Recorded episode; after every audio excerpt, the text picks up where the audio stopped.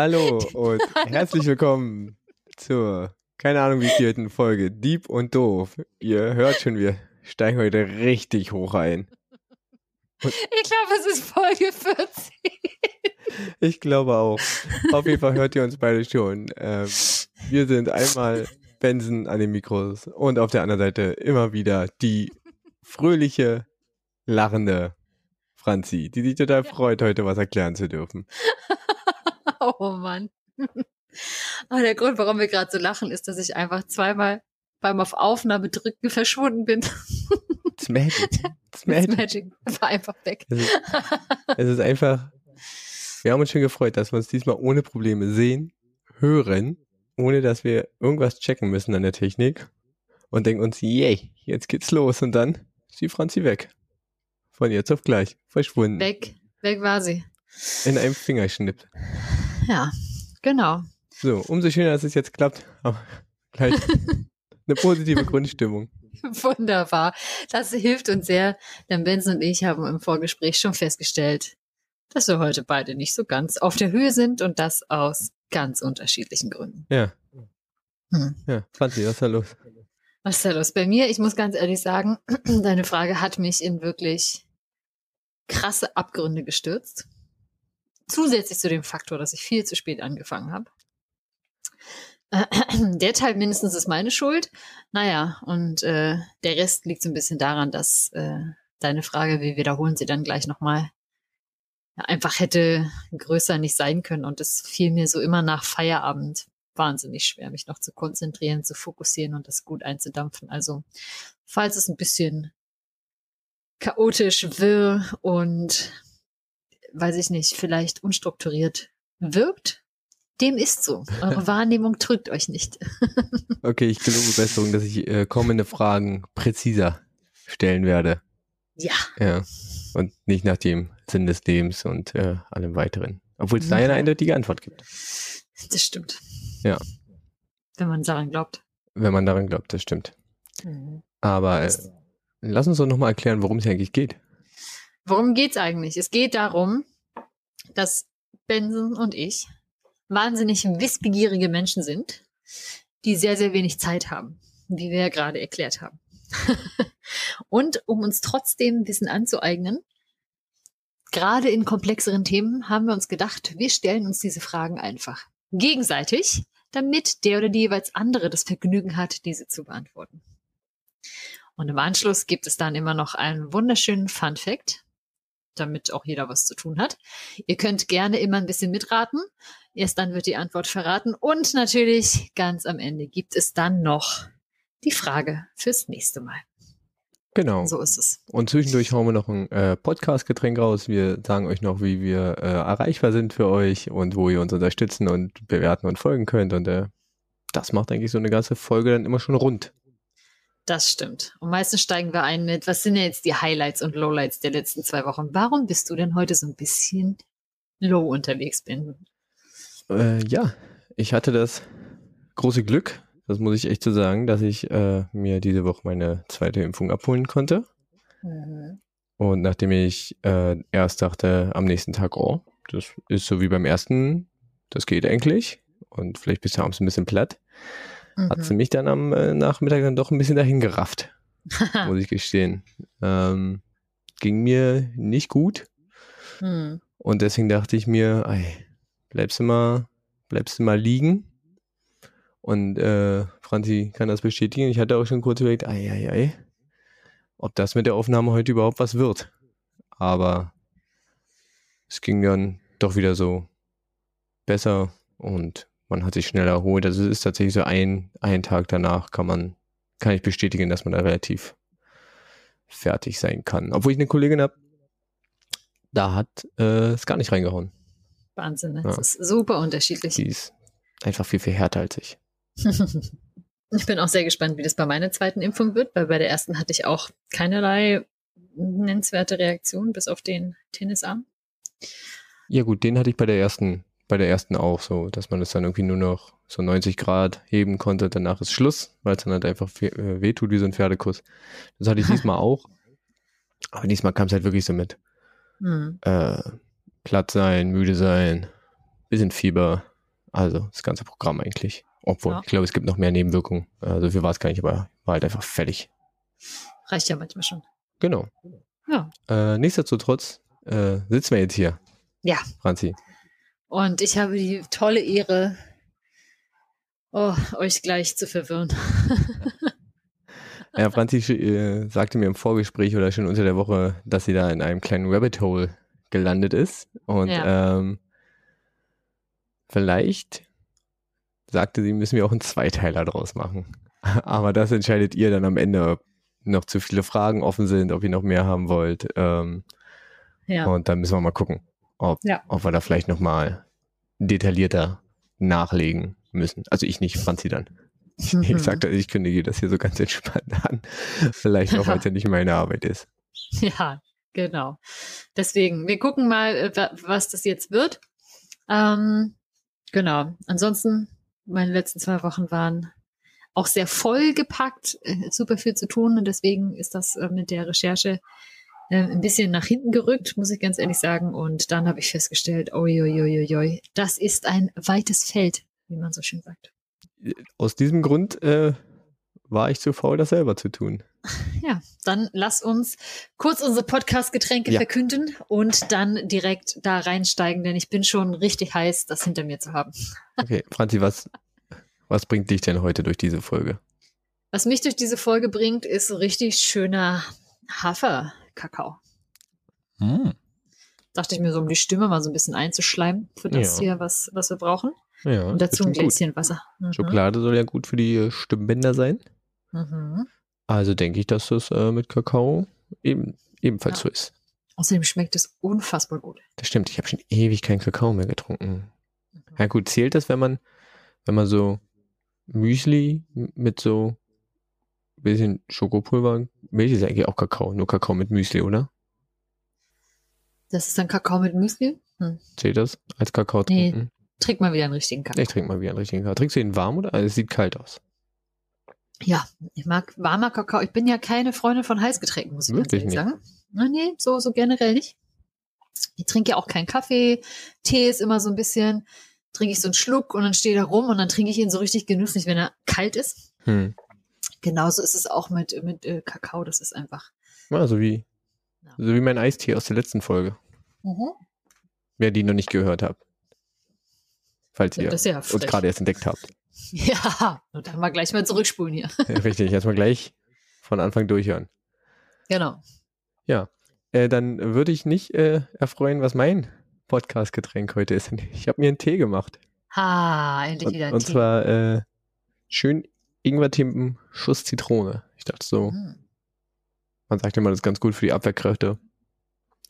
Vielleicht kann ich damit das äh, Immunsystem ein bisschen, bisschen boosten, wenn es ja. gerade so am Werkeln ist. Das stimmt. Ein bisschen Unterstützung. Genau. Gut, aber lass uns nicht noch mehr Zeit hier irgendwie verdrüllen. Ich habe gehört, du brauchst, du brauchst viel davon. Oh, wir werden sehen. Wir ja. werden sehen. Mhm. Okay. Franzi, ich äh, wiederhole nochmal meine Frage mhm. und du sagst dann nochmal, auf was du dir eingedampft hast vielleicht. Mhm. Also meine Frage war ja, ähm, was ist eigentlich die Theorie von Rudolf Steiner? Ähm, und was hat sie eigentlich für Auswirkungen auf, also auf andere Felder wie Pädagogik oder Landwirtschaft oder mhm. was du auch sonst immer noch gefunden hast. Äh, es scheint ja da noch relativ viel mhm. zu geben, denke ich. Ja, ja, genau. Und warum ist das so ein weites Feld? Ja.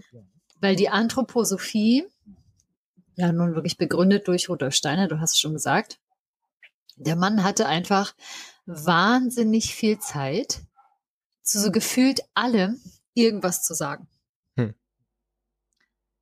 Aber wirklich zu allem. So, und deswegen ist ähm, diese Anthroposophie und woran da genau geglaubt wird, das ist ähm, so ein weites Feld und teilweise irgendwie in den hm, Auslegungen dann auch so widersprüchlich, dass ich mich damit, muss ich dir ganz ehrlich sagen, so richtig rudimentär am Ende nur beschäftigt habe. Und dann eher dachte, hm, okay, die spannende Frage ist ja eigentlich, wie findet das heute noch Anwendung? Mhm. wer glaubt denn noch daran? Und du hast es ja gesagt, äh, in der Waldorfpädagogik zum Beispiel oder in der Landwirtschaft, ähm, der größte Vertreter oder bekannteste Vertreter, da ist ja Demeter. Und habe mich da mal ein bisschen reingelesen, was ist das eigentlich? Kann man das, kann man das kaufen oder nicht? Mhm. Und habe mich jetzt ein bisschen auf diesen landwirtschaftlichen Aspekt ähm, fokussiert, weil allein das ja schon quasi so ein riesen Theoriegebäude ist. Denn diese ganze Pädagogik nochmal ein riesen anderes Theoriegebäude. Aber alles beruht, sage ich mal, auf so zwei, drei Grundideen, die er da hat. Dazu erzähle ich einfach ein bisschen was. Wem das nicht reicht, kann halt selber nachkicken. Aha. ja, ich hoffe, wir, dir reicht's. Ich hoffe, dir reicht's. Oder wir müssen halt ein äh, Follow-up machen, wenn es zu viel wird. Hm, das machst du dann. Ja, okay, pass auf. Ich, ich, ich wollte dann sagen, ich, ich kümmere mich dann die, um die ganzen Kommentare, mhm. zum Beispiel auf der Homepage oder so, aber alles, äh, aber du bist ja eigentlich die Expertin. Ich kann nur ja, das ja. wiedergeben, was du mir sagst. Oh, du genau. stellst mir deine Notizen zur Verfügung und ich lese mich selber rein, aber darum geht es ja eigentlich nicht. ja, meine Notizen. Also das ist alles super unübersichtlich und ja, ich muss ganz ehrlich sagen, wir fangen an. Gut, so, los geht's. Jetzt, wo ihr euch natürlich alle wahnsinnig freut über den Quality Content, der jetzt ungefähr zehn Minuten lang angekündigt wurde, geht es auch direkt los. Ihr werdet mich ähm, in Höchstform erleben. Und zwar, es geht um Rudolf Steiner. Mal so ein kurzer Kurzüberblick zu der Person. Und zwar Rudolf Josef Lorenz Steiner, wer es ganz genau wissen möchte. 1861 geboren im Kaisertum Österreich. Heute liegt das in Kroatien, wo er geboren wurde. Damals noch Österreich-Ungarn war ein bisschen größer. Mhm. Und gestorben ist er 1925. Ah ja. ja. Genau. Er ist der Begründer der Anthroposophie. Und was genau sich dahinter verbirgt oder was sich grob dahinter verbirgt, dazu später mehr. Wie kommt er dazu überhaupt, ähm, ja, über Dinge die Welt zu schreiben? Was hat er gemacht?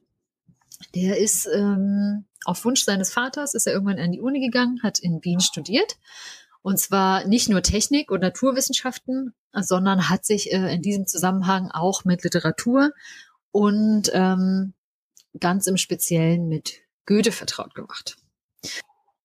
Genau, und an der Uni lernt er das idealistische Denken kennen, den deutschen Idealismus. Und da geht es darum, dass ähm, das Geistige das eigentliche Zentrum der Welt ist und man das äh, erkennen könne.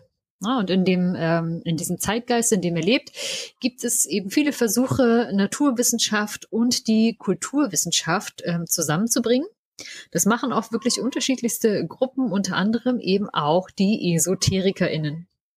Und die zum Beispiel haben die Vision, dass man durch übersinnliche Erkenntnis Materie und Geist wenn es um den Menschen geht, Körper und Geist wieder miteinander verbinden könnte, weil die Vorstellung anscheinend existiert hat, dass die irgendwie voneinander getrennt sind.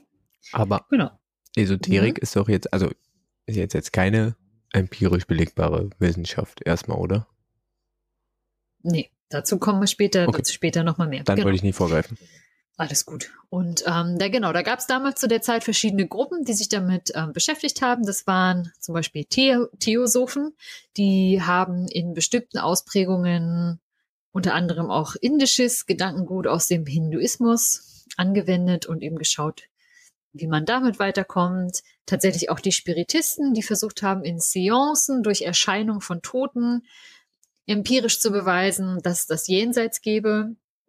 Und auch in diesem Umfeld ungefähr tut sich äh, Steiner um und hat sich ähm, am Ende auch aus vielen dieser Quellen bedient. Genau.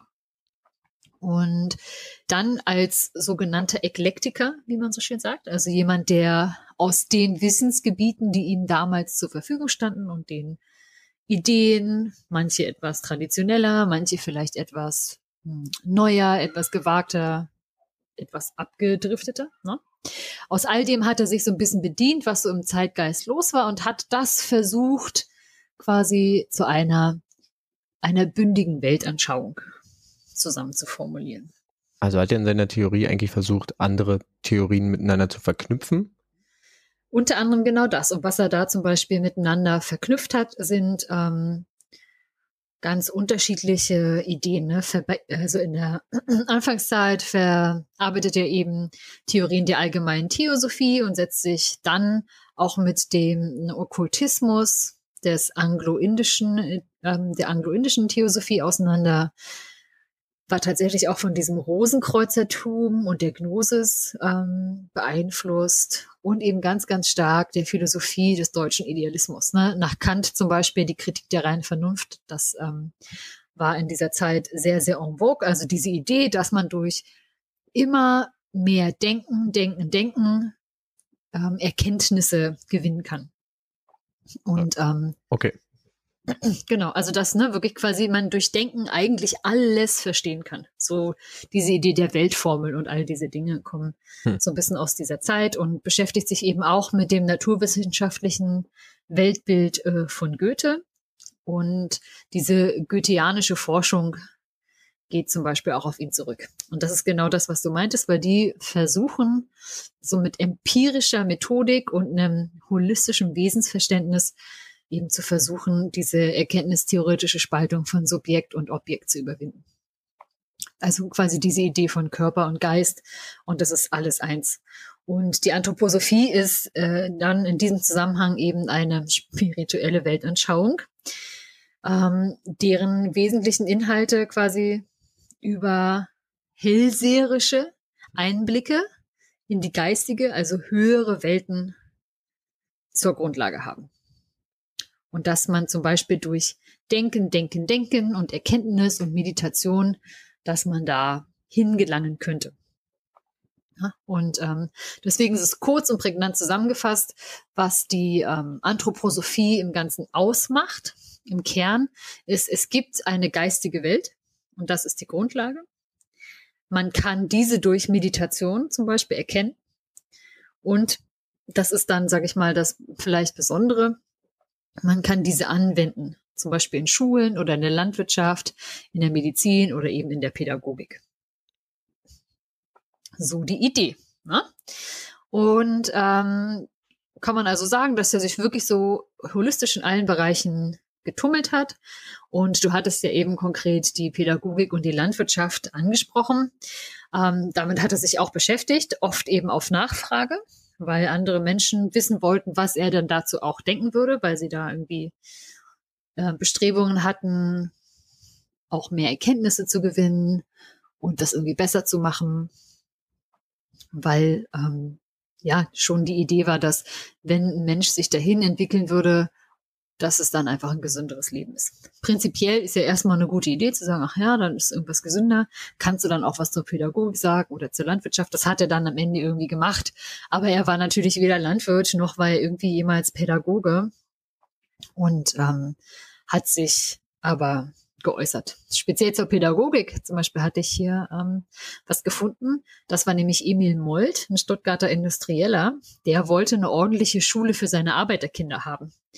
Und ähm, genau, hat Steine dann gebeten, mal was zu sagen zur Pädagogik in der Anthroposophie. Wie würde man denn dann Kinder erziehen? Und da stand Steiner ja damals vor einem relativ ähm, freien Feld, ohne pädagogische Erfahrung, hat sich damit ähm, ja nicht beschäftigt und dann sozusagen gefühlt aus dem Stehgreif eine Pädagogik entwickelt, die ähm, zum einen so klassische Elemente der Realschule ja umfasst, wir kennen das ja, und dazu gibt's eben ja, reformpädagogische Ideen, die es eben zu der Zeit auch schon gab. Die hat er sich ja nicht ausgedacht, dass man ähm, Mädchen und Jungen zum Beispiel gemeinsam erzieht oder dass es keine Zensuren auf dem Zeugnis gibt, na, dass diese Bewertung, dass das nicht gut ist, wenn die zu früh kommt. Und ähm, ja, bis heute ist aber in der Waldorfschule in der Theorie, sage ich mal, so ein sehr doch esoterisches Denken insoweit präsent, dass es eben diese geistige Welt gibt. Und aus dieser geistigen Weltanschauung heraus müsste man die Kinder erziehen. Genau. Und ähm, Stück für Stück hat er halt dann aus immer dem, was nochmal nachgefragt wurde oder was genauer gewusst werden wollte, eine Pädagogik entwickelt, die am Ende auch nicht abschließend fertig geworden ist, weil das war sehr spannend, der Fakt, weil er nämlich gestorben ist, bevor halt die Waldorfschule, die, also die erste, der erste Jahrgang einmal komplett durch war. Das heißt, die Erkenntnisse oder anders, die Vorstellungen, die er hat einfließen lassen aus der, aus seiner anthroposophischen, ich hoffe, ich habe es richtig gesagt, ähm, ich nenne es mal Philosophie oder Theorie, mhm. ähm, wurden, also von ihm selber auf jeden Fall, weiß nicht, wie es später war, ähm, auf jeden Fall nicht überprüft, um quasi Erkenntnisse daraus zu sammeln. Ich weiß nicht von ihm erstmal. Von ihm nicht. Also er hat das immer schon mit begleitet, aber wie gesagt, ähm, bevor ihm einmal so ein kompletter Jahrgang durch war, mhm. ähm, ist er gestorben. Das heißt, das war jetzt nicht zu sehen, irgendwie, ah, okay, die haben jetzt zwölf Jahre durchgemacht, wie stehen die jetzt im Vergleich zu anderen Kindern mhm. Aber es also, was ich sehr bemerkenswert finde, ist, dass er ähm, zu der Zeit jemand zur Rate gefragt wurde, der halt, wie du sagst, selber kein Pädagoge ist und auf dem Feld halt tatsächlich ja. wenig ähm, Erkenntnisse hatte und dann gesagt hat, hey, nimm mal, nimm mal deine Theorie und was sagt, also wie du sagtest, was sagt deine Theorie ja. hierzu eigentlich? Und genau, ne? und das ist ja so diese Grundlage und ich glaube auch, ähm, ich habe das jetzt tatsächlich nicht explizit nachgeschaut, weil ich mich dann speziell mehr auf die Landwirtschaft äh, fokussiert habe, dass ja auch, wenn es so um Eurythmie geht, ne, man verlustigt das immer so als tanz mal deinen Namen und tanz mal hier einen Satz, aber ich glaube, dass es ihm in seiner Weltanschauung an diesen Stellen ja wirklich darum ging, zu sagen, okay, man, man schwingt einfach, man ist irgendwie in so einer hat er auch gesagt, wie in so einer kosmischen Schwingung. Und es ging in seinen Theorien dann auch viel um, um Karma und tatsächlich Wiedergeburt. Da merkt man so diese, diese hinduistischen Einflüsse mhm. dann in der Theorie. Das, das muss ich schon mal sagen. Ich, also das ist das, was mir so ein bisschen durchgeschienen ist, dass es da jetzt nicht darum ging, irgendwie so ein total rigides Konstrukt ähm, zu erfinden, sondern dass die Dinge, die er da ja auseinander, also zu Rate gezogen hat, also mit diesem Christentum, da gibt's ja dann eben diese zehn Gebote, die sind ja prinzipiell erstmal nicht schlecht. Als Grundlage für, für Zusammenleben. Zusammenleben und auch so diese Ideen, glaube ich, aus dem Hinduismus eben oder gibt's ja auch im Buddhismus der Wiedergeburt und Reinkarnation und dass es dieses Karma gibt. Ne? Also sind ja letztendlich alles ähm, Punkte, die dich jetzt auf deinem, in deinem jetzigen Leben, in der, äh, in dem Theoriegebäude oder einfach in dem Leben anhalten sollen, dich einfach wie ein guter Mensch zu verhandeln, verhalten. Und jetzt eben auch nicht nur auf dich zu schauen, sondern auch irgendwie zu gucken, wie geht's jetzt meinen Nächsten links und rechts. Ne? Und mhm. ich meine, das, das hat er da mit einfließen lassen. Und von daher ist es ja per se erstmal nicht schlecht. Ich meine, wenn man dann daran glaubt, okay, dass man sich jetzt noch ne, irgendwie in die kosmische Schwingung irgendwie einfügen muss und dafür Dinge tun, ja, da würden wir beide ganz klar sagen, was für ein Schwurbel. so, ne? Ja, ja also mir würde da so ein bisschen die, äh, der, die wissenschaftliche oder empirische Untersuchung äh, ja, ja. fehlen. Also ich meine, na klar, es ist keine Naturwissenschaft, wo man irgendwie ähm, richtig, also so wenn man sich das so vorstellt, so im klassischen Sinne Daten erheben kann durch Experimente, aber ich meine auch in Gesellschaftswissenschaften, ja. äh, Politikwissenschaften oder sonst was macht man ja Experimente, wo ja. man halt irgendwie Daten erhebt äh, und dann diese auswertet. Das fehlt mir vielleicht dabei noch so ein, mhm. so ein bisschen. Ja. Also die Frage ist, okay, vielleicht stelle ich die später, weil ich notiere meine Frage für später mal. Ja, mach das mal. Genau, und in, in dem Zusammenhang kann man mh, mm, auch sagen, wie gesagt, ich habe jetzt da wahnsinnig viel gelesen, ich habe nicht alles aufgeschrieben, aber ich kann nur so ein bisschen aus meiner Erinnerung das noch einbringen, dass ähm, er ja zusätzlich auch in dem Zeitalter der Industrialisierung ja einfach aktiv war. Und das, ähm, das ist ja in der Industrialisierung schon, und das ist ja das, was wir heute, die Kritik, die wir tatsächlich heute auch noch haben, ist, dass man eben ne, durch diese, ähm, naja, ja, die Industrialisierung, man arbeitet doch sehr, sehr viel mehr, man arbeitet an, an Maschinen größtenteils, ja heute, oder Maschinen unterstützen die Arbeit das war damals schon gesehen als ähm, so ein Weg weg von dem eigentlichen und ursprünglichen. Also wirklich so einer ja, Verbundenheit zu den Dingen, die so ein bisschen natürlicher sind oder unverstellter. Und ähm, dagegen hat er sich eben damals schon gewandt. Ne? Das war so die Idee von, ja, das klingt halt, ist wirklich so, da steht etwas zwischen dem Mensch und der eigentlichen Welt. Ne? Sei es jetzt der Computer, da sind irgendwie die Maschinen, man kommt in ganz, ganz eigenartige Abläufe, die sehr monoton sind und die einen irgendwie, naja, wir würden ja heute auch sagen, die uns irgendwie die Seele töten, ne? wenn wir jetzt so an, an Seele und solche Dinge glauben würden. Aber es gibt ja so diese geflügelten Worte der Seelentöterjobs zum Beispiel oder dieser sehr monotonen Arbeit, die mitunter ja auch krank machen kann. Und das waren so die Ideen, die es damals schon gab. Ne? Es war letztendlich so eine Gegenbewegung auch zur Industrialisierung. Weshalb das heute mitunter auch als ja, völkisch im, sage ich mal, unschuldigen Sinne hm. verstanden wird. Ne? So. Weshalb es aber wiederum natürlich attraktiv ist für Menschen, die aus anderen Gründen so denken.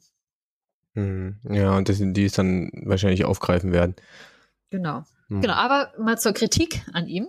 Da gab es auch damals schon ähm, Kritik und nach wie vor auch heute. Und das eine, das würde ich mal kurz als, ähm, weil es einfach so schön treffend gesagt war, wo ich dann auch dachte, so, hm, ja. Und zwar war das der schwedische Philosoph Sven Ove Hansen. Und der schrieb, dass ähm, Steine als intersubjektives Kriterium zur Überprüfung der auf übersinnlichem Wege erlangten Erkenntnisse die Übereinstimmung mit den Erkenntnissen eines Lehrers definiert habe. Was im Klartext heißt mit seinen eigenen.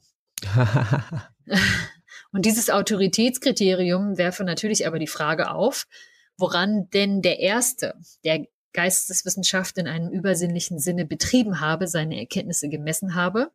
Auch ließe sich dadurch natürlich nicht entscheiden, welche von zwei sich gegebenenfalls widersprechenden übersinnlichen Erkenntnissen älterer Lehrer die richtige sei. Ach krass, also es gibt quasi keinen Anfang. Und den Anfang, also das ist die Kritik. Na doch, er ist der Anfang. Ja, okay, also im Sinne von er ist der Anfang, weil, ähm, aber seine, also er ist quasi die Messlatte, aber es gibt niemanden, der diese Messlatte irgendwie definiert hat vor ihm. Genau. Und deswegen ist weil es, ja. das heißt, er bezieht sich immer wieder auf sich selbst. Ja, ja auf seine hell, hellsichtigen Erkenntnisse. Ne, und ähm, geil. das, das gab es eben damals auch schon zu seinen Zeiten. Er hat ja auch Schulen betrieben, um das, äh, weil er wirklich, und das muss man, glaube ich, sagen, also so wie ich es verstanden habe, weil der wirklich total unschuldig aber daran geglaubt hat, Ne? Wirklich in diesem idealistischen Weltbild des Deutschen und des Idealismus damals, dass der wirklich daran geglaubt hat, wenn man sich nur richtig genug hinsetzt und meditiert, dann kriegt man solche Erkenntnisse. Dann fängt man an, die Welt zu verstehen und wie eben alles zusammenhängt. Weil man eins wird mit der Welt tatsächlich. So. Das ist ja auch, also ja, ähm, ich glaube, das ist das ist ein bisschen so, die Theorie ist genauso, genauso gut wie jeder andere, bis sie halt widerlegt ist. Mhm ähm, oder bis andere widerlegt sind und sie bestätigt wurde. Aber das ist ja.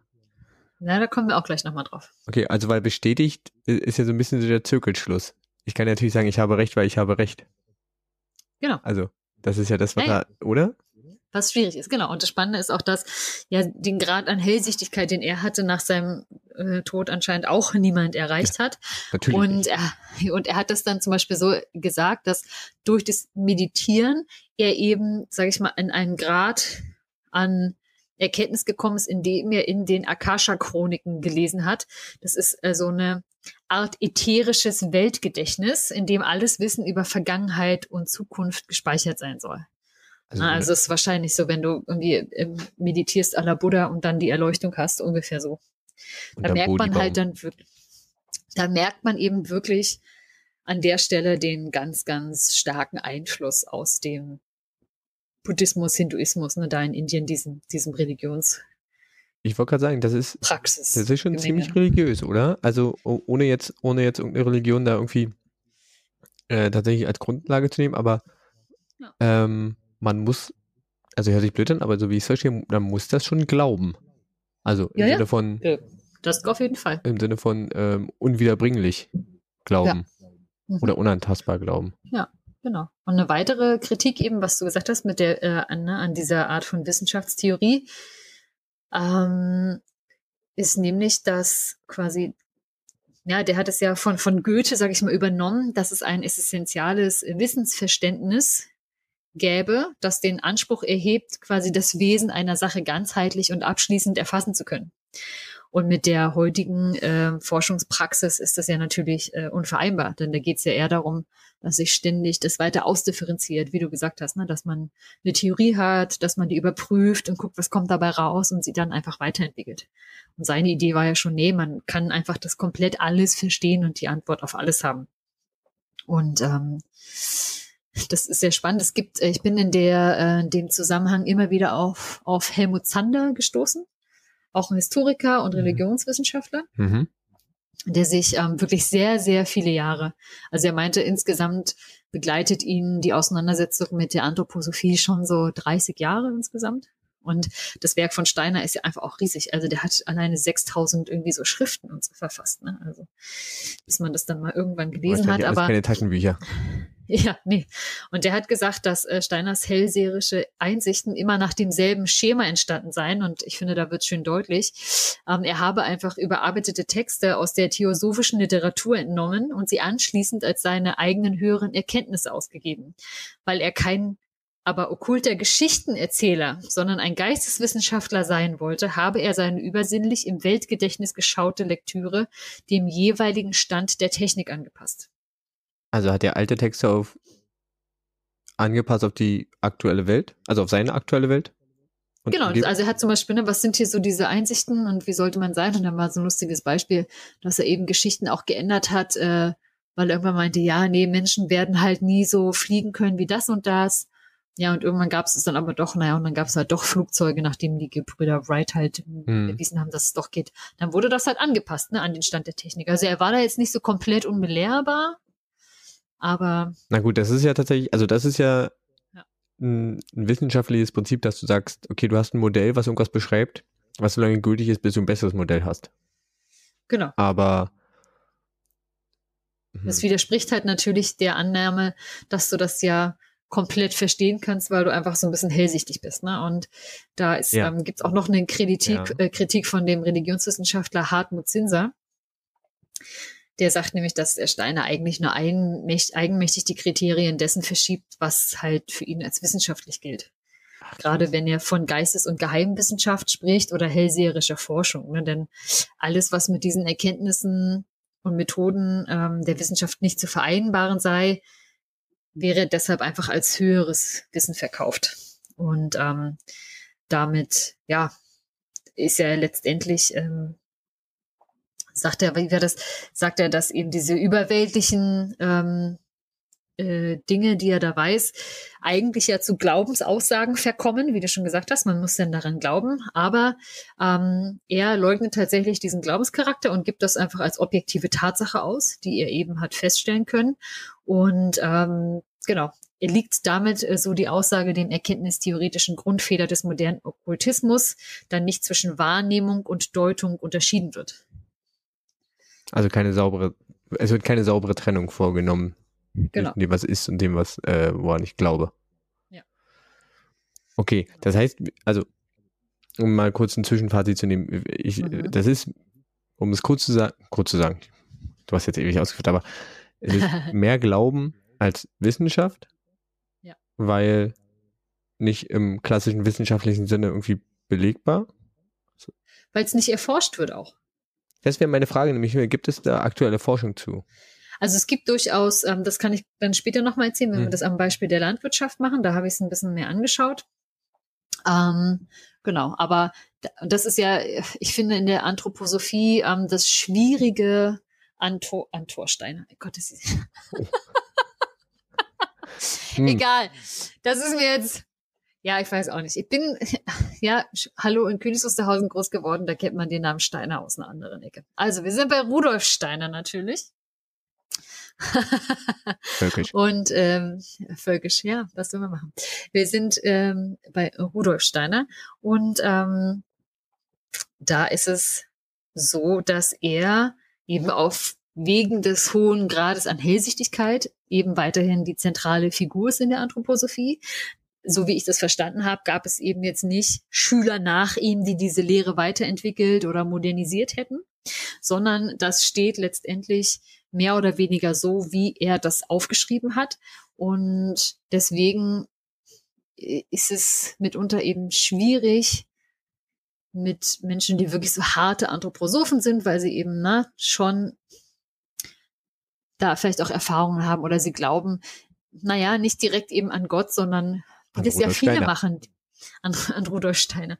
Nee, sie glauben ja nicht an Gott, sondern wie das viele Menschen ja machen, die irgendwie sagen, nee, ich glaube, da ist schon trotzdem irgendwas. Da ist irgendwas, was irgendwas zusammenhält. Da ist nicht alles nur beliebig. Das ist nicht alles nur Wissenschaft oder wir haben es nur noch nicht verstanden. Und ich glaube, dadurch, dass er immer diesen Anspruch hatte, dass es eben nicht nur Glauben ist, sondern dass er das schon auch mit wissenschaftlichen Erkenntnissen und mit Forschung und so weiter ähm, ja auch auch verknüpft und dass ihm das immer wichtig war, wirklich. Ich glaube doch sehr unschuldig. Deshalb sehen da, glaube ich, viele eben nicht so diese dolle Esoterik darin, sondern schon irgendwie fühlen sich mit den Lehren Rudolf Steiners und der Anthroposophie, als hätte das irgendwie so einen, naja, wissenschaftlichen Anstrich. Und es zeigt sich ja ganz doll an der Stelle, wo ihm, wo es ja auch immer wieder die Rassismuskritik gibt äh, an, an seinen Lehren. Und ähm, da kommt auch der zum Beispiel Helmut Zander zu dem Schluss, wenn Rassismus die Bindung wichtiger Elemente der Anthropologie an augenblicklich existierende Rassen bedeutet, seien diese biologisch oder spirituell definiert, dann kann man Steiner als Rassisten bezeichnen. Und. Und dann muss man wieder ganz klar sagen, und es ist dann ein bisschen schwierig, weil ich habe das versucht, irgendwie nachzuforschen, ohne dass ich jetzt ne, so spontan an Originallektüre gekommen wäre. Aber wie gesagt, der hat so ein riesen umfassendes Werk und äußert sich eben am Rande an, ich glaube, so 26 Stellen oder so in diesem Riesenwerk zu diesem Rassenthema. Und dann sagen die einen, ja, ja, das ist halt eben auch nur ein Kind seiner Zeit. Und man muss mhm. eben bedenken, dass das eben alles auch vor ne, zum einen halt alles vor Auschwitz passiert ist, wo eben noch nicht so vielleicht den Leuten klar und bewusst war, welche wirklich unsäglichen Auswüchse diese Gedanken haben können, nämlich dass sie wirklich in der faktischen Vernichtung von Menschen enden. Und ähm, als zweites eben nochmal, also eher so als Eklektiker, der sich einfach aus den Ideen bedient, die in der Zeit eben quasi modern waren. Und allen voran, glaube ich, orientiert er sich da eben an der Evolutionstheorie von Darwin, ne? in, in diesem Kanon wieder von Reinkarnation und so weiter. Alles ist im Fluss und alles entwickelt sich. Und einen, weiß nicht, für ihn war das völlig schlüssig, dass halt die einen irgendwie schon weiter sind als die anderen und man erkenne das da und daran. Ja, trotzdem muss man ja im Nachklapp sagen, auch wenn ein Kind seiner Zeit ist, ist es ja trotzdem eine, dann eine rassistische Grundhaltung. Und auch wenn es vor dem von dir genannten Beispiel ist, ist es ja zum Beispiel auch, also ich weiß nicht, wann die Schriften entstanden sind, aber wenn er, wann ist er gestorben? 1925? 25, ja. Das heißt, es ist auch nach dem ähm, großen Kolonialismus, Imperialismus, Erster ja. Weltkrieg.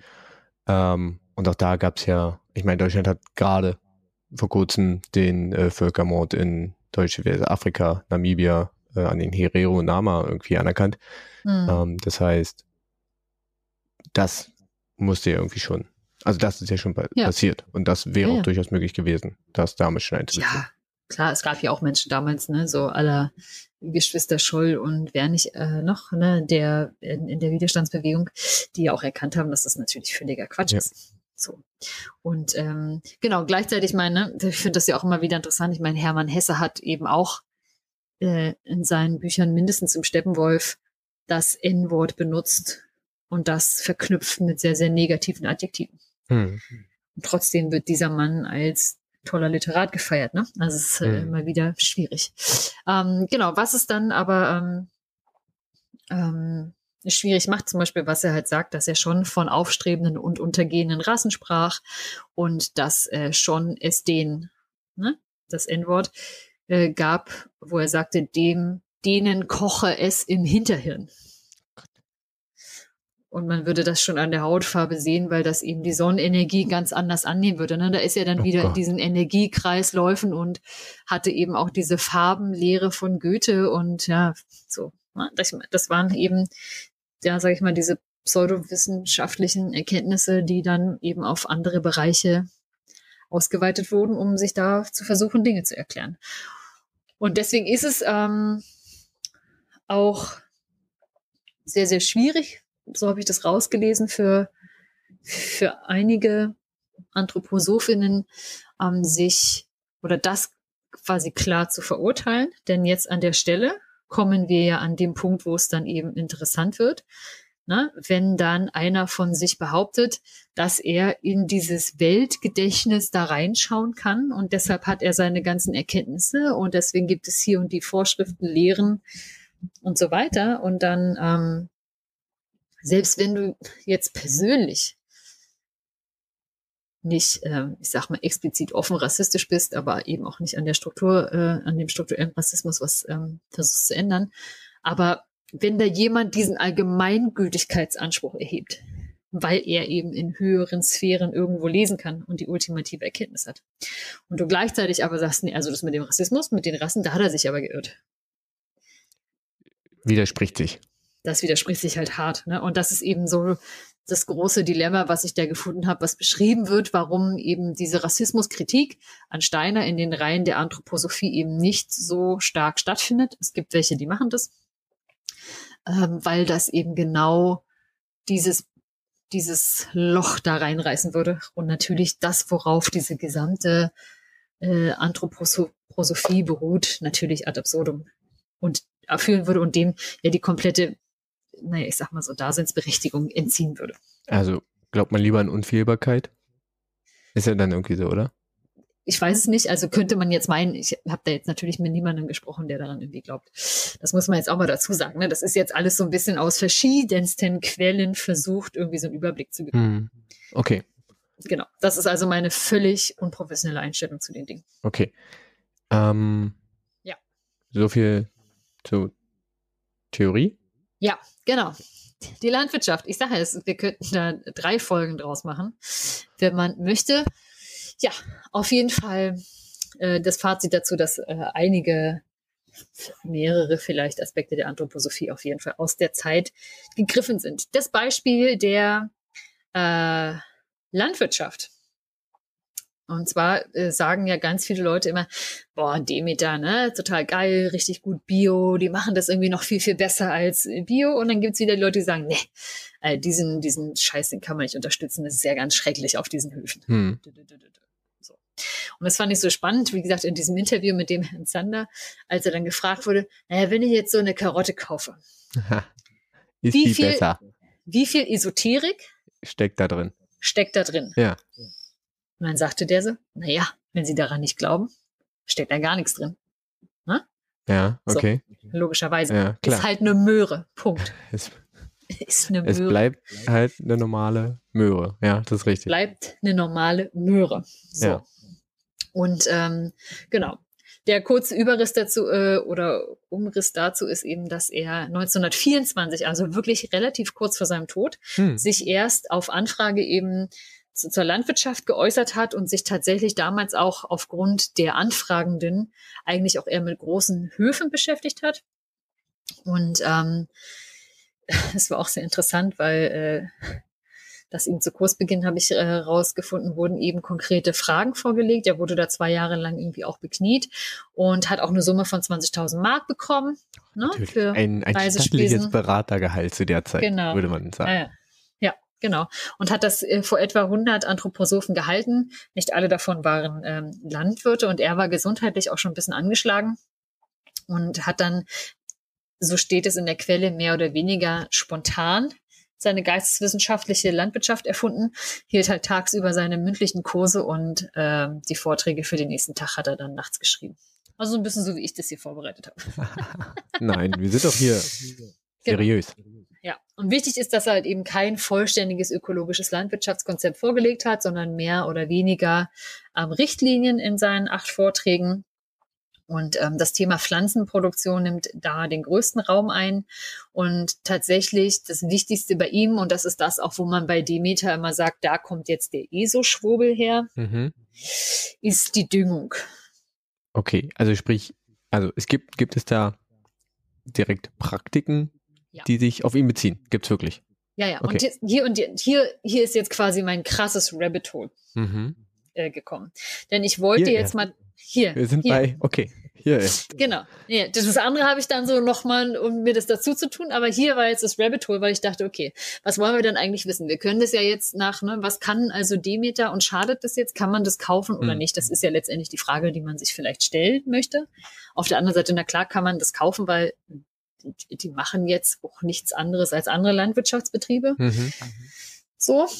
Und, ähm, sondern steht halt ein anderes Weltbild dahinter, dem man jetzt eben, ich glaube, diesen Bauern oder Bäuerinnen, auch wenn äh, der Steiner da irgendwie in so und so viel äh, Stellen halt ja so wirklich rassistische Dinge erwähnt hat, möchte ich nicht davon ausgehen oder denke ich nicht, dass das jetzt, ähm, dass das A nicht Teil seiner landwirtschaftlichen Sachen war und ähm, ja, ich mir denke, du, man hört heute auch Wagner und man liest Hesse und all diese Dinge und ähm, man muss den Leuten irgendwie zugestehen, sich da vielleicht eine Dinge rauszusuchen. Und gleichzeitig muss man sagen, wenn man Demeter-Bauer sein möchte und das eventuell auch nicht aus, ähm, aus dem Glauben an die Anthroposophie, sondern weil man sich denkt, uh, ist ja gerade eine gute Marke, mhm, ja, okay, Bio möchte ich irgendwie eh machen und verkauft sich gerade ganz gut dann kann ich mich ja auch bewerben, Demeterbauer zu werden. Ne? Und dann musst du halt da bestimmten Vorgaben, die da doch sehr, sehr technisch geregelt sind. Man findet das auf der Seite von Demeter, die Richtlinien, Richtlinien, die man eben befolgen muss, wenn man ein Demeter hoch werden möchte. Das kann man sich alles ganz genau durchlesen.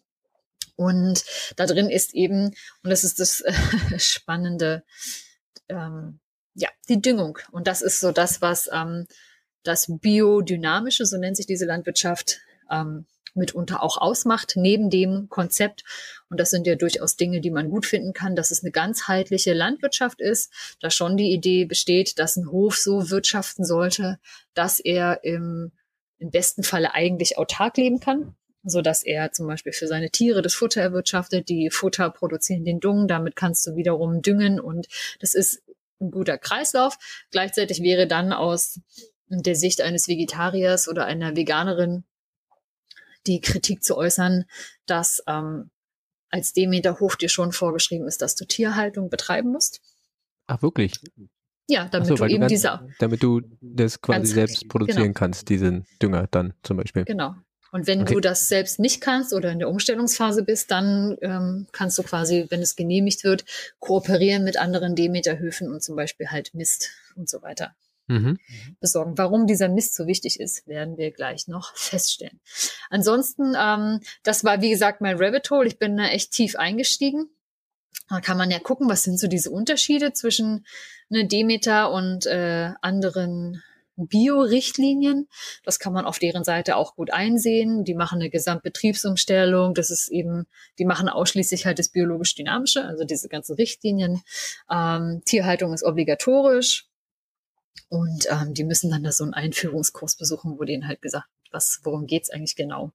Ähm, dann gibt's halt zusätzlich zu der EG-Biokontrolle auch ähm, zusätzlich eine jährliche Betriebs- und Entwicklungskontrolle von Demeter. Und ähm, dann gibt's halt zum Beispiel bei Pflanzen, dass da wirklich nur natürliche Sachen benutzt werden dürfen. Da kommen keine chemischen Sachen mit drauf. Da ist halt super viel verboten, weil es tatsächlich eher so sehr back to the basics, back to the roots gedacht ist. Und gleichzeitig sie eben dann auch versuchen, oder was heißt versuchen, das vorgeschrieben ist, bestimmte zum Beispiel Getreidesorten oder so einzubringen, die eben nicht so verzüchtet sind und damit eben nicht hochspezialisiert, aber eben auch weniger anfällig. Und deswegen kann man sagen, dass eben so ein, so ein durchschnittlicher Demeterhof zum Beispiel auch weniger Ertrag hat als so ein, als ein Biohof und sowieso als sowieso so ein riesen Industrieller Hof. Industrieller Hof. Mhm. Ne, so. Und deswegen könnte man auch noch sagen, das ist ja schön als Kritik, das ist schön, dass ihr alle diese Demeter-Landwirtschaft habt, aber wenn es jetzt alle machen würden, dann würde die Produktion zum Beispiel nicht ausreichen. Okay, das wäre ein rein ähm, Wirtschaft, wäre eine rein wirtschaftliche Kritik dann. Genau, ja. Und ähm, genau, und das einige, das Einzige, ähm, was sie zum Beispiel bei Tierhaltung besonders macht, da habe ich, das war jetzt, das war der, sage ich mal, Tiefpunkt des Rabbit Holes, als ich dann angefangen habe, mal zu schauen, was machen die denn für Tiere, wenn die schon das verpflichtend haben und haben die denn da krassere Bestimmungen für Tiere und habe das mal so festgemacht an ähm, Stallgrößen.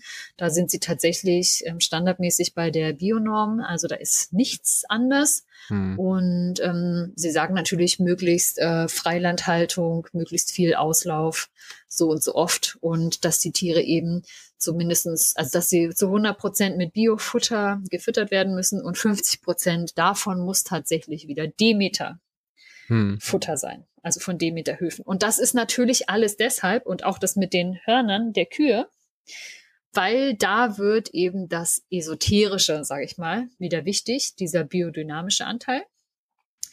Denn die Kuhhörner, ja, die haben so einen richtig schönen Draht in den Kosmos.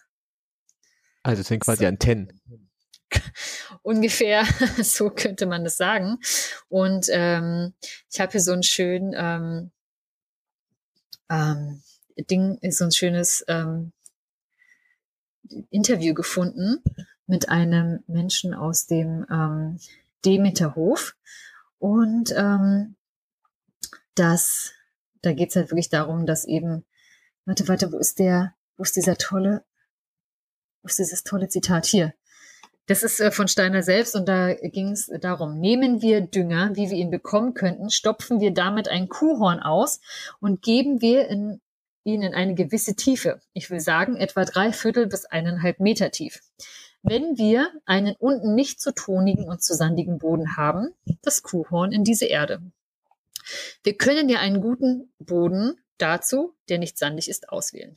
Sehen Sie, dadurch, dass wir nun das Kuhhorn mit seinem Mistinhalt eingegraben haben, dadurch konservieren wir im Kuhhorn drin die Kräfte, die das Kuhhorn gewohnt war, in der Kuh selbst auszuüben. Nämlich zurückzustrahlen dasjenige, was Belebendes und Astralisches ist. Dadurch, dass das Kuhhorn äußerlich dann von der Erde umgeben ist, strahlen alle Strahlen in seine innere Höhlung hinein, die im Sinne der Ethisierung die ihm die, nee, was die im Sinne der Ätherisierung und Astralisierung gehen. Und es wird der Mistinhalt des Kuhhorns mit diesen Kräften, die nun dadurch alles heranziehen aus der umliegenden Erde, was belebend und ätherisch ist.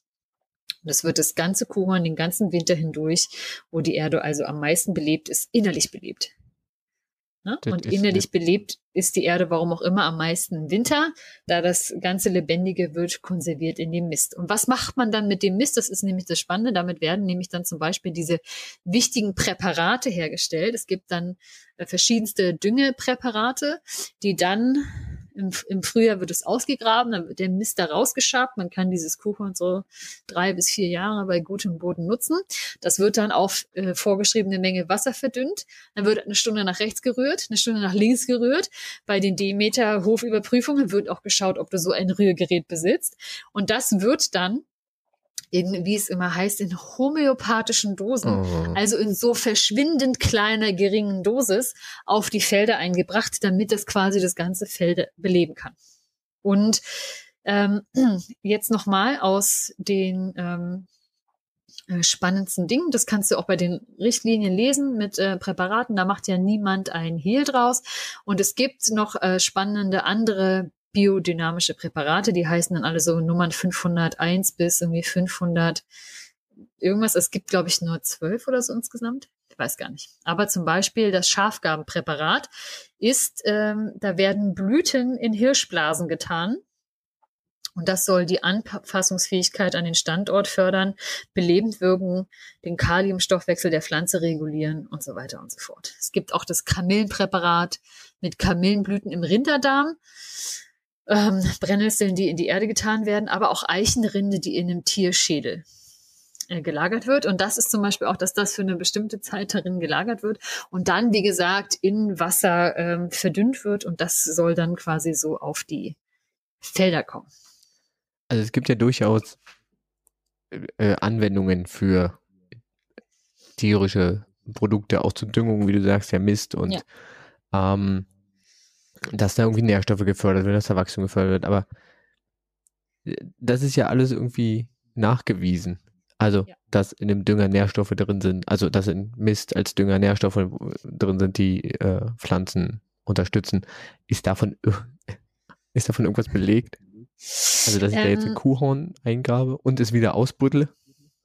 Ähm, es ist ganz äh, interessant. Man kann, es gibt äh, von der Sektion Landwirtschaft aus dem Goetheaneum, also du weißt, aus welche Richtung das kommt, gibt es tatsächlich, habe ich gefunden, ein 281-seitiges Schriftstück wo ähm, dazu geforscht wurde, tatsächlich.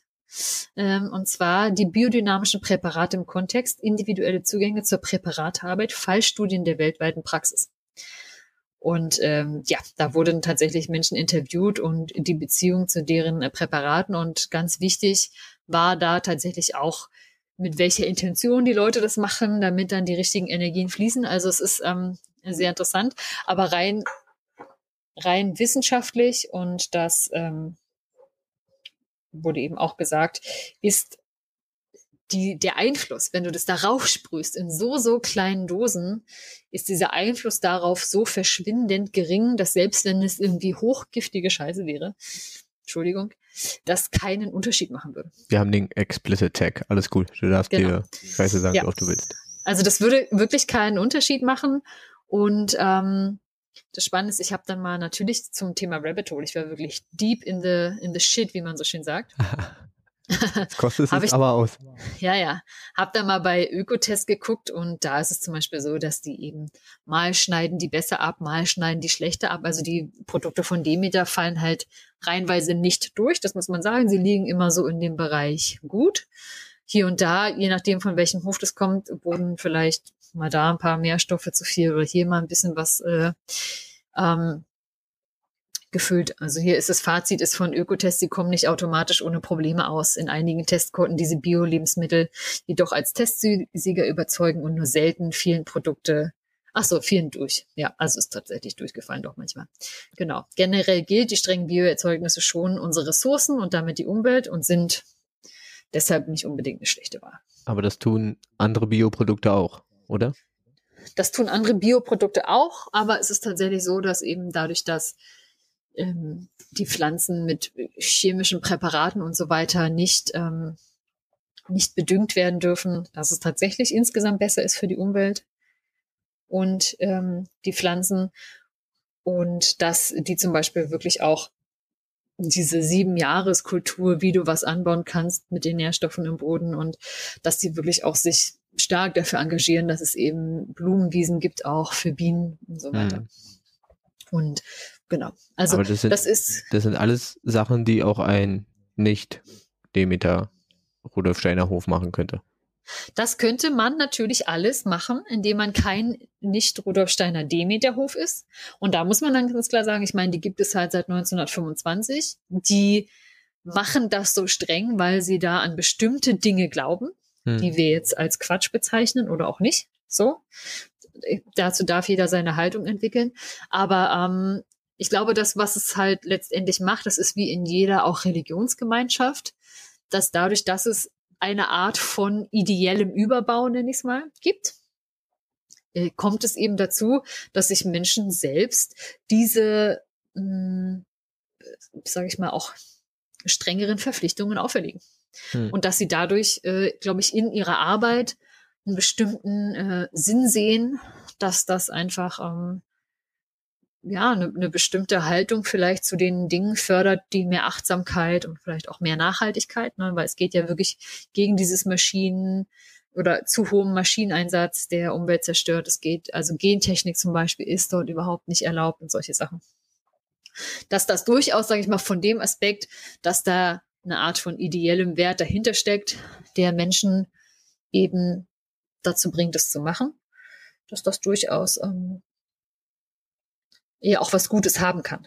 Na, und ich meine, ob die jetzt glauben, dass da die ähm, Kuhhörner irgendwie ätherisch und astral aufgeladen werden und dass wenn die Kuh dann eben äh, stirbt oder geschlachtet wird, dass man dann die Hörner nimmt, mit dem Kuhmist voll macht. Und da gibt's auch wirklich Abhandlungen darüber, äh, welcher Kuhmist besser ist. Und es dürfen auch wirklich, das ist das Spannende, wie wichtig das dann halt ist. Und dann merkt man daran, dass du auch auf deinem Hof nur in Umstellungsphasen und danach nicht mehr auch keine Kuhrassen oder Rinderrassen halten darfst, die ähm, auch von sich aus unbehornt sind.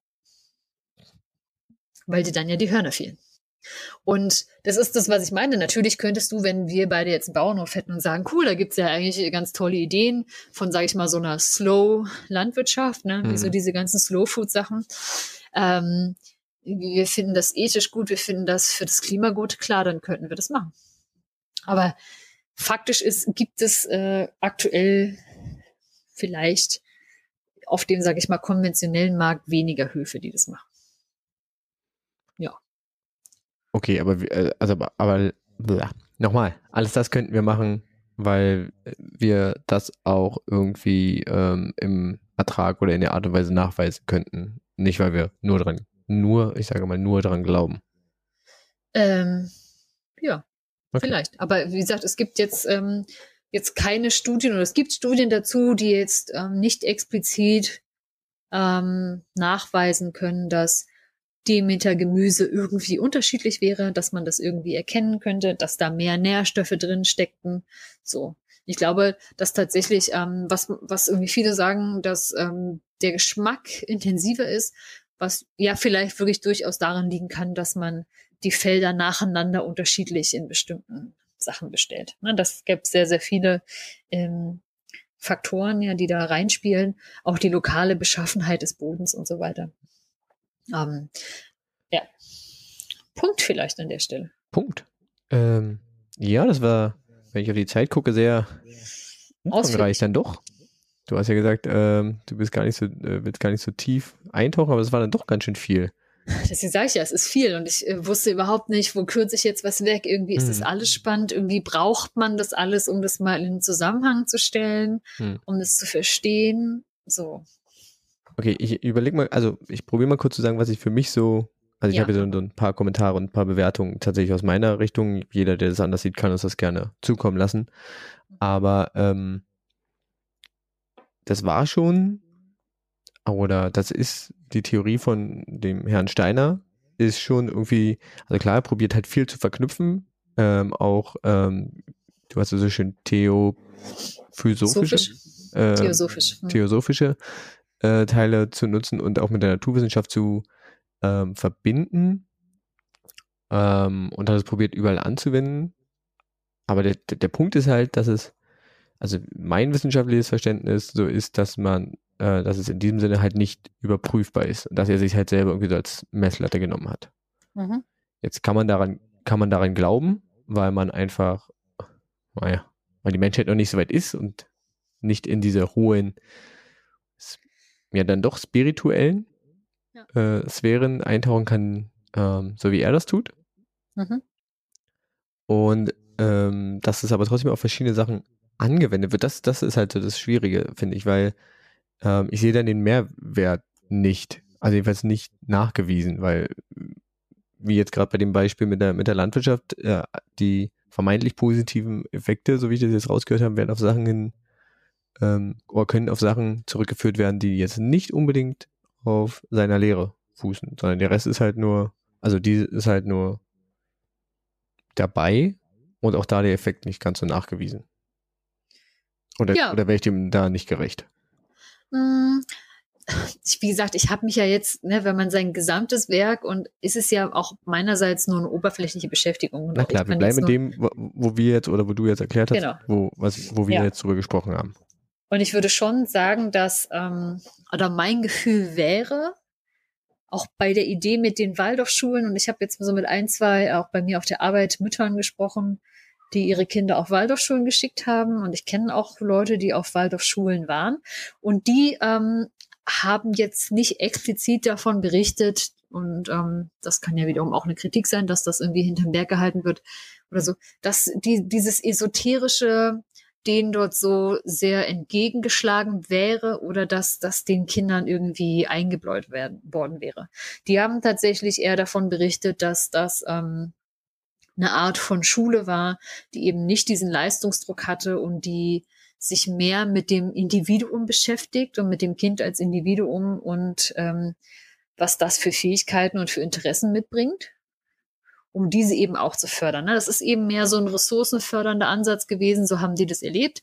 Und ähm, der mehr, sage ich mal, auf Attraktivität und irgendwie Lust haben und Entdecken gefußt hat und einfach die Inhalte, die wichtig sind, auf diesem Wege mitvermittelt werden. Und gleichzeitig habe ich den Eindruck gewonnen, dass es wie in der Regelschule, aber auch dafür den bestimmten Typ Kind braucht, der in diesem System halt klarkommt. Mhm. Und dann, sage ich mal, nach äh, normgesellschaftlichen Regeln dann trotzdem funktioniert und erfolgreich, was auch immer das sein soll, ist, leben kann. Und ähm, ich denke, das ist eine Sache, die daran gut ist oder die heute ja auch noch relevant ist oder die die dabei geholfen hat, der ganzen Sache ja auch eine, eine andauernde Relevanz zu verleihen, ist, dass es schon eben auch viel um das Individuum geht, dem es gut geht in einer Gesellschaft und das eben nicht nur das materielle Gutgehen meint, hm. sondern so der Mensch als Ganze, der irgendwie gesund ist und ähm, ja als Individuum gesund fungieren kann und für sich einstehen kann. Und ich muss sagen, dieser Teil mindestens als, als Weltanschauung oder als, als Idee für den Mensch ist mir durchaus sympathisch. Ja, total. Also der äh, individualisierende Ansatz äh, ist ja tatsächlich im, äh, in Form von äh, Differenzierung und auch Binnendifferenzierung äh, in Schule ja durchaus, durchaus angekommen. Natürlich jetzt ähm, wesentlich dann irgendwann später auch, als dann irgendwann gesagt wurde, man geht, äh, ändert es von einem ähm, zum Beispiel rein Fakten, Allgemeinwissen basierendem Ansatz zu einem äh, individuellen Kompetenzansatz, mhm. dass halt Leute befähigt werden sollen, Sachen zu tun und nicht nur reine ja. Informationen auswendig zu lernen. Ähm, das, das, das gehe ich total mit. Ähm, aber auch dieser, weiß nicht, also auch Philosophie gibt es ja durchaus als äh, ja. Unterrichtsfächer. Äh, Die Frage ist nur, kann dieses, dieser Ansatz ist ja belegbar im Vorteil gegenüber dem und da das wieder auf diesem anthroposophischen, wissenschaftlichen, ja. in mein, äh, meiner Sicht wissenschaftliche Anführungszeichen, ja, ja. Äh, Ansatz beruht, ist das halt in meinen Augen schwierig. Es ist eben keine objektivierbare Wissenschaftlichkeit, das ist wohl richtig. Und das ist eben, und das denke ich auch, ist dieser schwierigste Vorwurf. Ich meine, möge man jetzt glauben an Sphären oder nicht, oder ich meine, im Buddhismus oder im, im Hinduismus wird das ja auch mit der Meditation viel ähm, verfolgt. Und das ist ja auch sage ich mal, hier mindestens modern, dass das für einen persönlich ein paar naja, Erkenntnisse bringt oder nicht, aber irgendwie mal mit sich irgendwie ne, auszuchecken und vielleicht ins Reine zu kommen oder so. So eine, so eine Besinnung im Sinne von Achtsamkeit ist ja auch gut. Ähm, ja, also dieses esoterische da irgendwie Erkenntnis äh, in irgendwelchen Sphären lesen und irgendwie, dass das Dinge dann eine eine finale Wahrheit besitzen. Das hm. zum Beispiel würde eben auch nicht meiner, meiner Idee entsprechen. Und hm, ich denke, für mich persönlich wäre die, meine Haltung zur Anthroposophie so, dass sie einfach dadurch, dass eben diese Deutungshoheit nach wie vor bei dem Rudolf Steiner liegt, weil danach eben niemand kam oder das, ne? Das ist ja gut so eingebaut, dass niemand in diese Sphären äh, steigen kann. Dass es dadurch einfach aus der Zeit gefallen ist. Hm und dass es eben nicht, ja, nicht, nicht angepasst wird, nicht, nicht, ja, halt in der Theorie nicht lebendig ist, in der Praxis durchaus schon und ähm, ja, da habe ich viel gelesen, dass eben auch gerade in Waldorfschulen oder eben auch in Demeter, dass überall, wo sage ich mal, Anthroposophie draufsteht, in den Haltungen der Individuen, die darum wiederum beteiligt sind, nicht immer so drinstecken muss. Mhm. So das. Okay. Franzi, wenn ich auf die Uhr gucke, wird das, glaube ich, unsere längste Folge. Wer hätte gedacht, aber ich habe es geahnt. Ich habe es geahnt. Dafür, dass du halb krank bist und ich irgendwie völlig ich, verwirrt. Ich muss, muss, ja, muss dir ja heute nur zuhören. Mein Auftritt kommt ja, kommt ja dann jetzt erst mit dem Fun Fact. Aber vielen Dank, dass du dich da so reingeworfen hast. Ja. Und ähm, falls wir hier irgendwie was vergessen haben sollten, ähm, können wir ja immer noch äh, auf unsere Hörerschaft zurückgreifen, sodass ähm, wir da viele Rückmeldungen bekommen. Ja, falls hier leidenschaftliche Anthropos AnthroposophInnen zuhören, erzählt uns gerne, an welcher Stelle wir was vergessen haben. Oder ich in dem Fall. Okay, dann äh, würde ich dir jetzt, damit du kurz entspannen kannst, äh, also gut, du musst nachdenken, aber ein Fun Fact. Äh, ja. Und natürlich machen wir das wieder so, dass ich dir eine Frage stelle und du erst mitraten kannst, sodass alle anderen auch mitraten können. Ja. Und äh, dann erst die Auflösung kommt. Mal gucken. Jip her. Also, meine Frage ist, warum wurde zwischen dem 8. und dem 17. Oktober Mhm. 1867 mhm.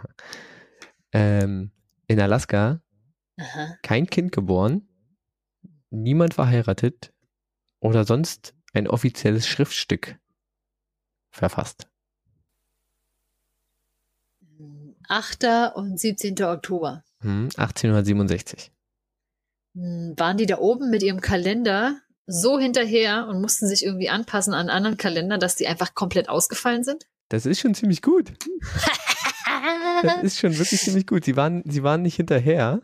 ja. Ähm, Kalenderumstellung? Irgendwas? ja, es wurde ein Kalender umgestellt tatsächlich. Und zwar äh, hat äh, Alaska früher zu Russland gehört. Ah. Und die USA haben äh, Alaska von Russland abgekauft. ah. Und weil in Russland der julianische Kalender vorherrschte, war es dort äh, quasi ein anderes Datum, also der 8. Oktober oder ja, genau, der 8. Oktober. Und als die USA den, äh, diesen Bundesstaat dann abgekauft haben, führten sie den gregorianischen Kalender ein. Und da war es dann Warte. der 17. Oktober. Und deswegen gab es diese neun Tage. Okay. Halt jetzt hatten aber beide den gregorianischen Kalender. Bitte? Wer, wer hatte jetzt wirklich den gregorianischen? Wer hatte den julianischen? Julianisch war, äh, also, Moment, ich muss noch mal kurz, bevor ich das falsch sage. Genau, also in Alaska wurde der julianische Kalender verwendet Ja, ja. und dann wurde es umgestellt zu dem gregorianischen Kalender, weil Alles klar. die USA das dann einführten. Und deswegen gibt es offiziell den äh, 8. bis 17. Oktober 1867, also gibt es nicht. Geil. Gab es da nie, diese neun Ein Tage. Loch. Ein Loch in der Geschichte. Ja, quasi. Herrlich. Krass, dass du, äh, also klar, du hast jetzt nicht äh, den, den Grund mit dem Kauf, aber die Kalenderumstellung war schon ein ziemlich großes Schaltjahr. Nee, ein paar Schaltjahre nachgeholt vielleicht. Schalttage. Schalttage. Ja, ja. Es Ganz, gibt ja auch ganz, Schaltsekunden. über, über eine Woche wurde da äh, Mhm. nachgeholt. Ja gut, es war ein relativ kurzer Auftritt von mir dann. Tut mir leid. Ist nicht schlimm. Nee, obwohl die Erklärung war ja auch nur kurz und knackig so. Ja. Ja. Ich frage mich manchmal, ob die äh, Leute, die uns zuhören, dann an der Stelle irgendwie auf äh, Pause kurz drücken, Oh, das wäre cool. grübeln, grübeln, grübeln und dann Das wäre cool. Gebt uns doch mal eine, eine, eine Rückmeldung, wie viel von den jetzt äh, 14 Fun Facts ihr schon kanntet oder richtig erraten habt. mhm, Das wäre äh, wirklich nett zu wissen. auf jeden Fall. Okay. Gut, dann ohne viel drumherum gemache, die Frage, Vincent. Ähm, ich habe so ein bisschen Angst, dass du mir das jetzt zurückzahlst, aber ähm, Nein, nein, nein, ich bin ganz gnädig. Äh, das ist schön. ich muss ganz ehrlich sagen, ich habe äh, hab ja auch so einen kleinen ähm, Fragenfundus und der ist mittlerweile so alt, dass mich die Hälfte davon schon so anödet, dass ich dir die wahrscheinlich nie stellen werde. Dass du schon gar nicht mehr wissen willst. Will ich nicht mehr wissen, ist nicht aktuell, weil die ja mitunter jetzt über ein Jahr alt sind. Aber die eine, die ich da gefunden habe, die dachte ich, ah, jetzt macht ja die Außengastronomie wieder auf, Oh bald darf man auch wieder rein. Und ähm, könnte ja durchaus sein, dass dieses ähm, Wissen, auch wenn sie nicht, äh, oder wenn das Wissen wahrscheinlich nicht davor schützt, aber immerhin weiß man dann, ja, was passiert ist. Okay. Und deswegen meine nächste Frage, ich glaube, sie ist ganz nett. Und zwar möchte ich von dir wissen, und ich spreche hier selbstverständlich nicht aus persönlicher Erfahrung, wie es durch übermäßigen Alkoholkonsum zu einem Filmriss oder Blackout kommt und warum man, weiß ich nicht, für die Außenwelt noch richtig aktiv Dinge tun kann. Kneipenquiz moderieren zum Beispiel. Ne? Und dann aber nächsten Morgen aufwacht und merkt, ich weiß davon nichts. okay. Ähm, interessante Frage. Ja. Musste ich mich ja natürlich noch nie mit beschäftigen. Nee, da hast du auch gar Deswegen keine persönlichen Erfahrungen, ich. ne? Nein. Nein. Nee, ich auch nicht. Kann ich mir gar nicht vorstellen. Muss ich erstmal gucken, was das bedeutet. Ja, Deswegen muss ich erstmal schauen. was ist das? Ja, Okay, ja, ich hoffe, das äh, kann ich erklären. Ich glaube, das ist eine relativ präzise Frage. ja, hoffe.